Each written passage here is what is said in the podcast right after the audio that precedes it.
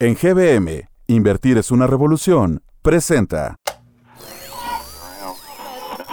La tajada del pastel. Si la economía fuera un pastel, aquel que sepa cómo prepararlo, decorarlo y repartirlo, se llevará la mejor rebanada. ¿Cómo se reparten las tajadas del pastel económico en la actualidad? ¿Cuál es la rebanada que le toca a México y cuál te toca a ti? ¿Es un pastel para todos los invitados o solo para el cumpleañero? Bienvenidos a La Tajada del Pastel, el podcast donde nosotros, Rodrigo Hernández Gallegos y yo, Marina Gómez Robledo, analizamos y debatimos sobre la economía moderna junto al doctor Luis de la Calle Pardo. Este rockstar de la economía mexicana nos enseñará a preparar los mejores pasteles y aparte llevarnos la mejor rebanada. En México tenemos una sociedad que no premia el éxito. De hecho, el éxito se castiga. Gracias por escuchar La Tajada del Pastel en tu plataforma favorita. Sigue este podcast para que no te pierdas ninguno de nuestros episodios.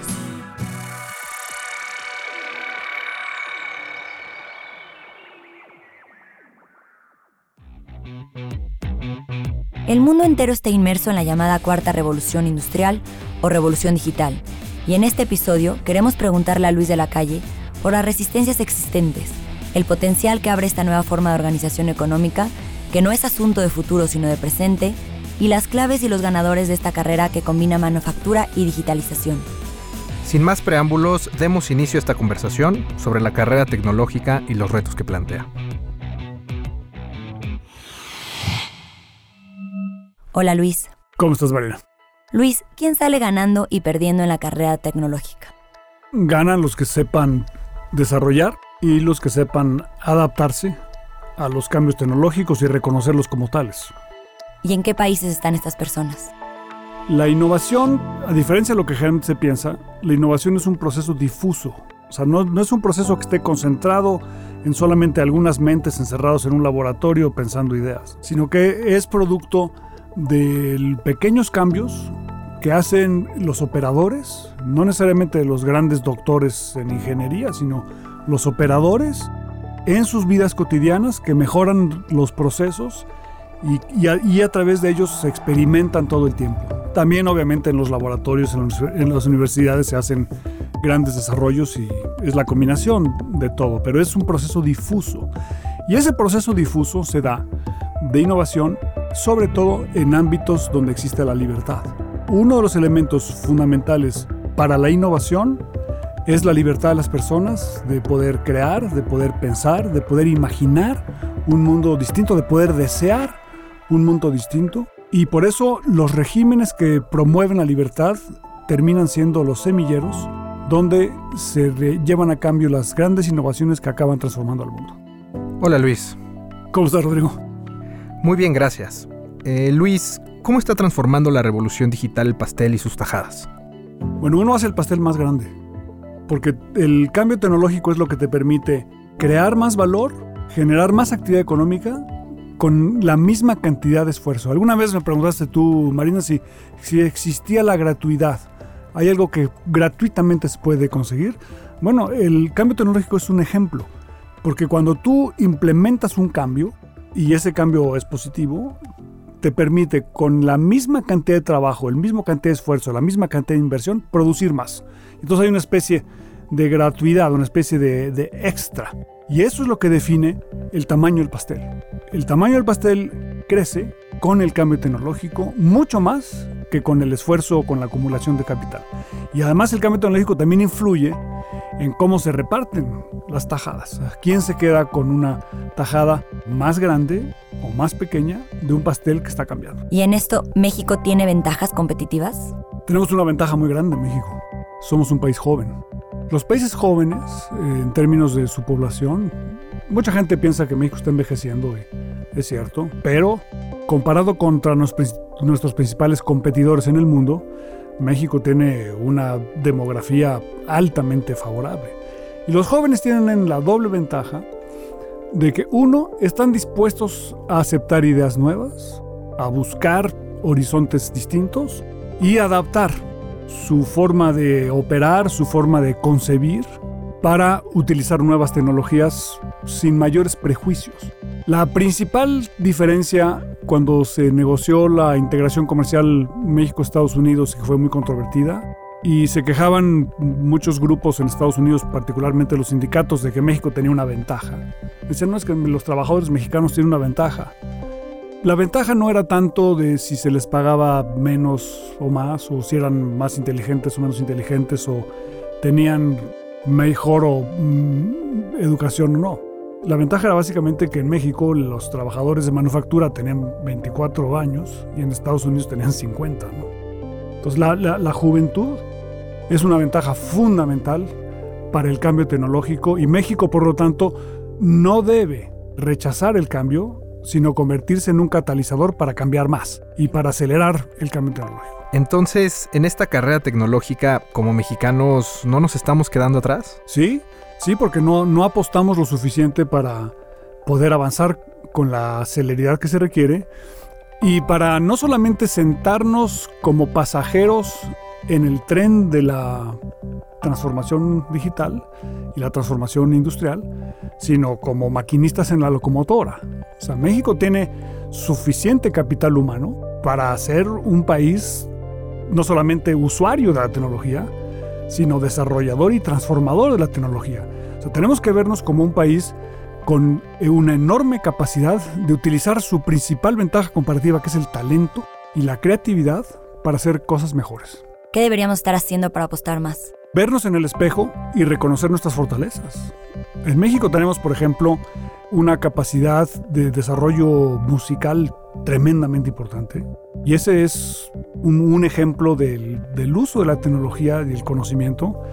Eh, eh, un, un sector de un altísimo contenido tecnológico y cambio tecnológico es la gastronomía. Bueno, México tiene una riqueza gastronómica brutalmente grande que tenemos que saber explotar. Y además, obviamente, en México tenemos un número muy importante de personas que tienen eh, facilidades muy notables para el desarrollo de las matemáticas, por ejemplo. ¿no? Es muy remarcable que en México cada año tenemos buenos números, buenos resultados en las Olimpiadas Mundiales de Matemáticas, ¿no? De niños jóvenes mexicanos que sacan medallas de bronce, de plata, de oro en exámenes de matemáticas con respecto a niños de todo el mundo. Y, esas, y ese talento tenemos que potenciarlo para de esa capacidad intelectual incipiente que se tiene en México generar los grandes transformadores del mundo del futuro. Es perfectamente posible hacerlo, pero se requiere crear un ambiente conducente a que esa habilidad gastronómica, musical, matemática, química, física, etcétera, pueda tener frutos que permitan el tránsito del desarrollo intelectual a la innovación productiva para resolver los problemas de las personas en la sociedad, ya sea en la medicina o en el transporte o en las telecomunicaciones o en cualquier otra disciplina. ¿En quién recae esta responsabilidad de reconocer este talento? En la sociedad, fundamentalmente en la sociedad. En México tenemos una sociedad que no premia el éxito. De hecho, el, éxito, se castiga. Un uh, alumno que saca puros dieces, eh, como que sus compañeros lo ven con ojos de este cuate que le pasa. En otros países, yo conozco muy bien el sistema educativo francés, por ejemplo, donde se califica de 0 a 20. Si un niño saca 20, sale en el periódico. O sea, eh, porque en Francia es muy difícil sacar la calificación máxima. Y, le dan eh, un reconocimiento social que premia la excelencia. Entonces, el premio a la excelencia, el descubrimiento de la excelencia, es el, el, el principal mecanismo para lograr el éxito, porque si no encuentras el talento y le permites que se desarrolle, difícilmente vamos a tener la masa crítica de, crea de creativos que requiere un país para realmente progresar. Pero, ¿qué va a pasar con los empleos que desplazará la tecnología? Bueno, yo escribí un libro que se llama Economía de la Extorsión. Hablamos en alguna otra ocasión sobre ello. Que es la respuesta a esa pregunta. Yo escribí el libro pensando, si hay un cambio tecnológico masivo gracias a la digitalización, va a sobrar mucho trabajo. ¿Dónde se puede emplear? Bueno, se emplea a través de la expansión del éxito de las pequeñas y medianas empresas. ¿Y por qué no tienen éxito las pequeñas y medianas empresas? Porque son extorsionadas. Entonces, eh, la clave es un ambiente que te permita fomentar el cambio y que te permita también el éxito. Porque a través del éxito es que vas a tener demanda de trabajo que te va a permitir emplear a todas las personas. Luis, en el contexto de la conversación que tenías con Marina, podemos hablar que la razón detrás de la guerra comercial entre China y Estados Unidos tiene más que ver con una búsqueda de supremacía tecnológica que con déficit comerciales. La disputa entre Estados Unidos y China se ha presentado tradicionalmente como un instrumento para resolver el déficit comercial que tiene Estados Unidos y el superávit que tiene China. China es un gran exportador, Estados Unidos es un gran importador y China es un importador, pero le compra poco a Estados Unidos con respecto a lo que le vende. Entonces hay un déficit en contra de Estados Unidos y a favor de China. Así lo formuló el presidente Trump en su campaña y luego durante su presidencia. Pero lo que está en el fondo de la disputa entre Estados Unidos y China es por el liderazgo tecnológico. Porque el liderazgo tecnológico tiene tres consecuencias que son muy importantes. La primera de ellas es que los países líderes en materia de tecnología son los que definen los productos del futuro y definen cómo las normas y los estándares que van a definir qué tipo de bienes y servicios tenemos. Entonces los países que están en el frente y logran estar definiendo los estándares son los que ponen las reglas para todos los demás. Entonces el liderazgo por ello es importante y por eso es clave para un país que quiere tener éxito en el mundo tecnológico estar al frente. Eh, en segundo lugar, porque eh, las ganancias que genera el cambio tecnológico desde el punto de vista empresarial dependen mucho del momento en el que tú entras a una nueva ola tecnológica. los que entran la primera vez probablemente acaben fracasando. ¿Cuántos casos hemos visto de empresas que aparentemente son muy, son muy exitosas y después fracasan, pero viene una segunda ola y esa segunda ola es la que se consolida? Las terceras, cuartas, quintas olas pues son, eh, ya, no reciben migajas, ya no reciben tajadas, sino migajas de ese pastel creciente, ¿no? por decirlo de una manera coloquial. Y la tercera razón que les importa mucho a los Estados Unidos y a China es que el liderazgo tecnológico tiene una implicación militar. Entonces, digamos, en, la búsqueda de la mejora en términos de la planeación bélica, eh, el cambio tecnológico es muy importante y si Estados Unidos o China piensan que se están rezagando en el ámbito tecnológico, también hay un pensamiento de que quizás estén también rezagando en el ámbito militar. Entonces, este, esos tres elementos hacen que la lucha al final del día no sea por el déficit, sino por el liderazgo tecnológico. Y tomando en cuenta esta tensión estructural entre China y Estados Unidos, ¿podemos hablar de una regionalización de la economía global en lugar de una economía que se está globalizando cada vez más?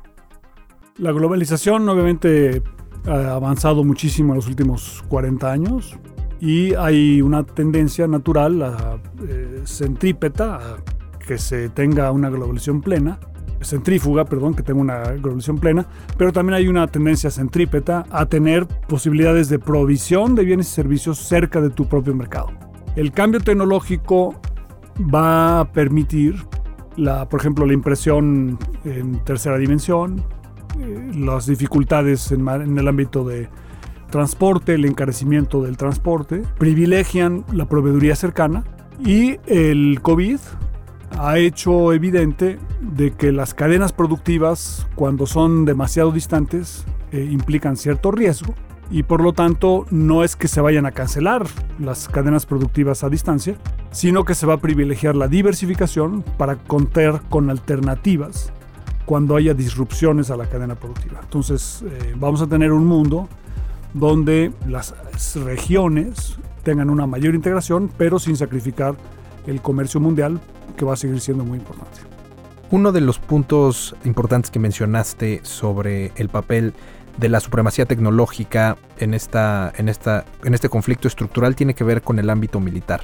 ¿Crees que la competencia entre Estados Unidos y China pueda escalar a un conflicto armado?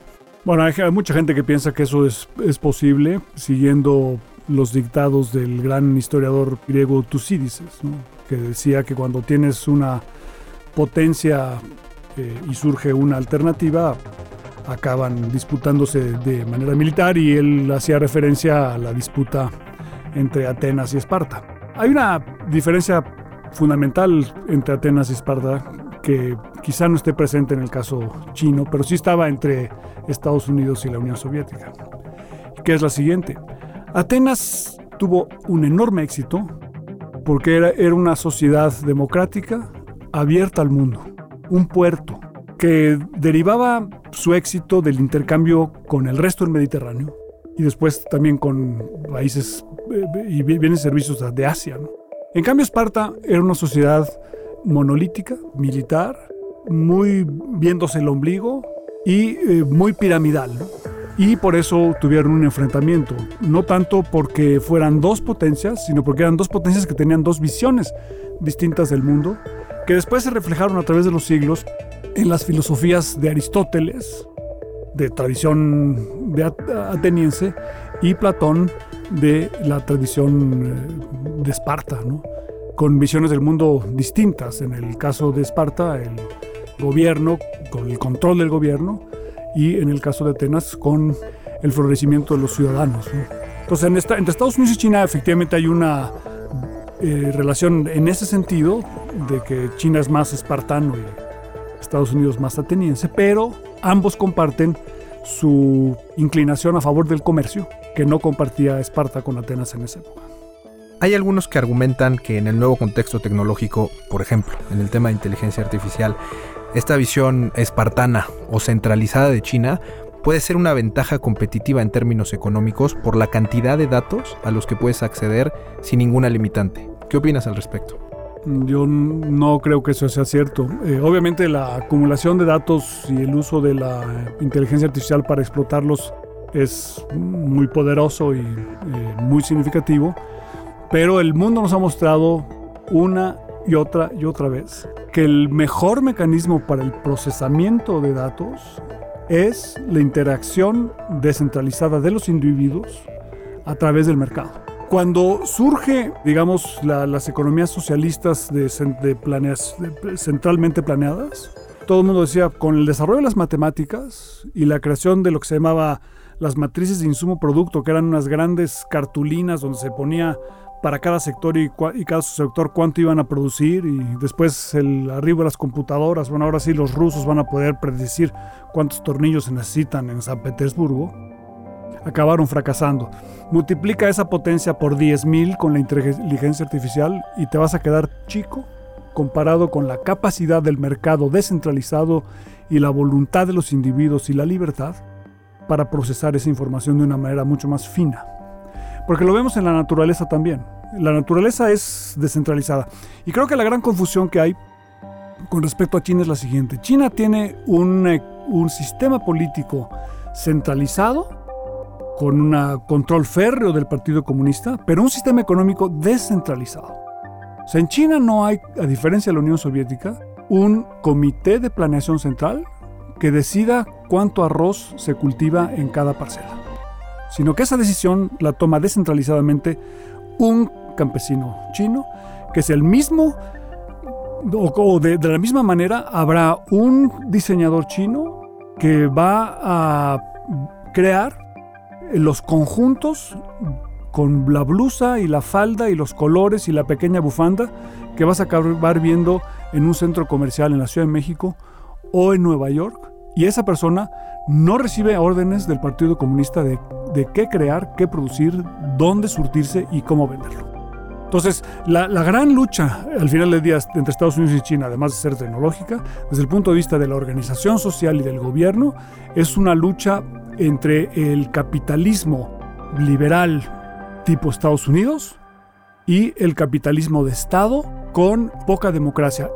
La apuesta que tiene que hacer Occidente es que la democracia es el ámbito donde gracias a las libertades se va a generar una mayor innovación y un mayor crecimiento.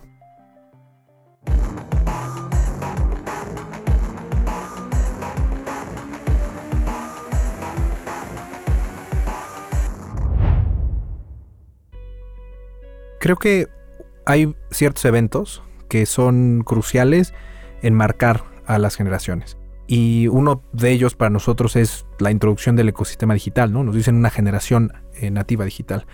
Y creo que otro va a ser, y esto va a ser cada vez más así, la rivalidad entre China y Estados Unidos. Algo que apenas estamos empezando a ver, pero que cada vez creo que tiene más impacto en nuestra vida diaria. Sí, estoy de acuerdo. No sé si se puede comparar a la Guerra Fría que vivieron nuestros papás, si es comparable o estoy exagerando, pero sí es cierto que esta rivalidad China-Estados Unidos eh, está en el orden del día y es una tensión creciente que no estoy segura que sepamos bien los detalles. No sé si nos falta estudiarlo más, pero bueno, en mi caso creo, lo escucho, sé que existe, pero no tengo los detalles. Creo que esa, la parte de la comparación con la Guerra Fría es súper interesante porque, porque hay muchos elementos en los que se parecen y muchos elementos en los que no. Pero creo que uno que sí este, e, es importante mencionar es que sí estamos hablando de la promoción de dos sistemas de organización distintos, ¿no? Un sistema que le apuesta más a, un tema de democracia liberal y de un capitalismo abierto, y otro ecosistema en el cual es un gobierno centralizado con un capitalismo de Estado. Y creo que a nuestra generación no nos había tocado lidiar con eso. No nos había tocado lidiar con eso tan siquiera a un nivel donde ves un modelo alterno que es sumamente potente y que da resultados impresionantes. Pero no es tan tangible, por eso me cuesta trabajo. O sea, en la Guerra Fría había el miedo a que te cayera una bomba y te morías. Aquí no es que haya unas amenazas de enfrentamiento cruzado eh, tangible, sino es una guerra de tecnología, o bueno, no sé si se pueda llamar así. Entonces, por eso me cuesta trabajo el entender de qué va esta tensión creciente, porque no es tan tangible como podría ser en la Guerra Fría. Creo que a lo mejor puede ser porque es, es una tensión tan reciente, entre comillas. O sea, hace, hace 10 años se estaba festejando la entrada de China a la Organización Mundial del Comercio y ahora el, discurso es completamente distinto, ¿no? Entonces creo que por una parte es una tensión reciente, a lo mejor y todavía no hemos socializado y entendido los riesgos que existen en, por ejemplo, en, el Pacífico para que esto pudiese escalar un conflicto armado, pero creo que ya empezamos a vivir ciertas consecuencias, sobre todo en el tema de la fragmentación del ecosistema digital. Por ejemplo, yo tengo un teléfono Huawei, este, y me lo compré hace un par de años. Y de repente, en el contexto de la guerra comercial, se anunció que Huawei ya no iba a poder utilizar Android y, todas las ventajas que tiene ese sistema operativo. Entonces, creo que uno de los riesgos que podemos empezar a experimentar es que se empieza a fragmentar el ecosistema digital y dejemos de tener acceso a muchos servicios que pues ahora damos por sentado y que sí dan un valor agregado a nuestra vida. Y creo que también podríamos llegar a vivir, o sea, China tiene centralizados la base de datos de sus ciudadanos a través, que seguro tú la conoces, pero esta aplicación muy famosa que ahorita nos dices cómo se llama, pero donde puedes hacer todo, ¿no? Pagar el taxi, donde ven todos tus hábitos de consumo, todas tus interacciones. Y entonces China tiene esta centralización de base de datos. Nosotros no la tenemos a ese nivel, están más bien fragmentados entre distintas aplicaciones, pero podría llegar a suceder. Y habíamos hablado ya de los datos en otro episodio, pero creo que esto sí es donde a mí sí me preocupaba. Cuando yo te decía que a mí no me preocupaba tanto esto de que vieran mis datos empresas privadas, pero aquí sí, porque es una centralización tal que puede llegar a una manipulación absoluta. Estoy, estoy, estoy de acuerdo y creo que presenta como muchísimos riesgos, ¿no? Por una parte, existe un riesgo que va ligado con el éxito de China. Conforme China se ha hecho más exitoso, de repente su modelo se hace más atractivo y, y le pone una urgencia a reformar el sistema democrático mexicano para que podamos ir a la par de esos cambios y poder tener avances similares o mayores a los que ellos han experimentado. Y, creo que el punto que, mencionas este, pues regresa un poco a cómo empezamos la discusión, ¿no? Existen modelos de organizaciones que sí son distintos. China le está apostando a la centralización, a procesar la información, para tener una capacidad de actuar mucho más rápida, a costa de la libertad.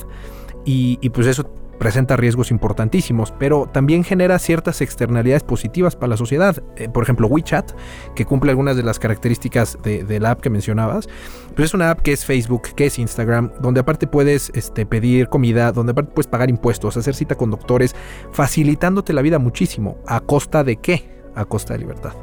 Sí, y otro punto a favor de China que no estoy diciendo que lo prefiera, nada más otro punto es que pueden detectar mucho más actos ilícitos. Al tener tal eh, informa, tal datos de información, tal universo, pues es mucho más fácil detectar. Desde fake news, que ya lo habíamos platicado también, hasta trata de personas. Muchas gracias por acompañarnos. Los esperamos en el próximo episodio con la receta de otro pastel. Escúchanos en Spotify, Apple Podcast, Amazon Music o en tu plataforma de audio favorita. Y comparte con nosotros tus dudas y mejores recetas. Buen, provecho.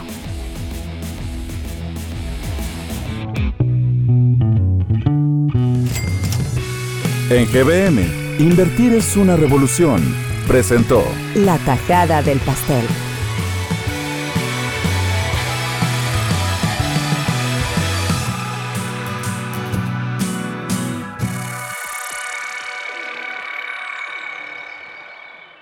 Este es un podcast de Pensando un País producido por Hook Audio.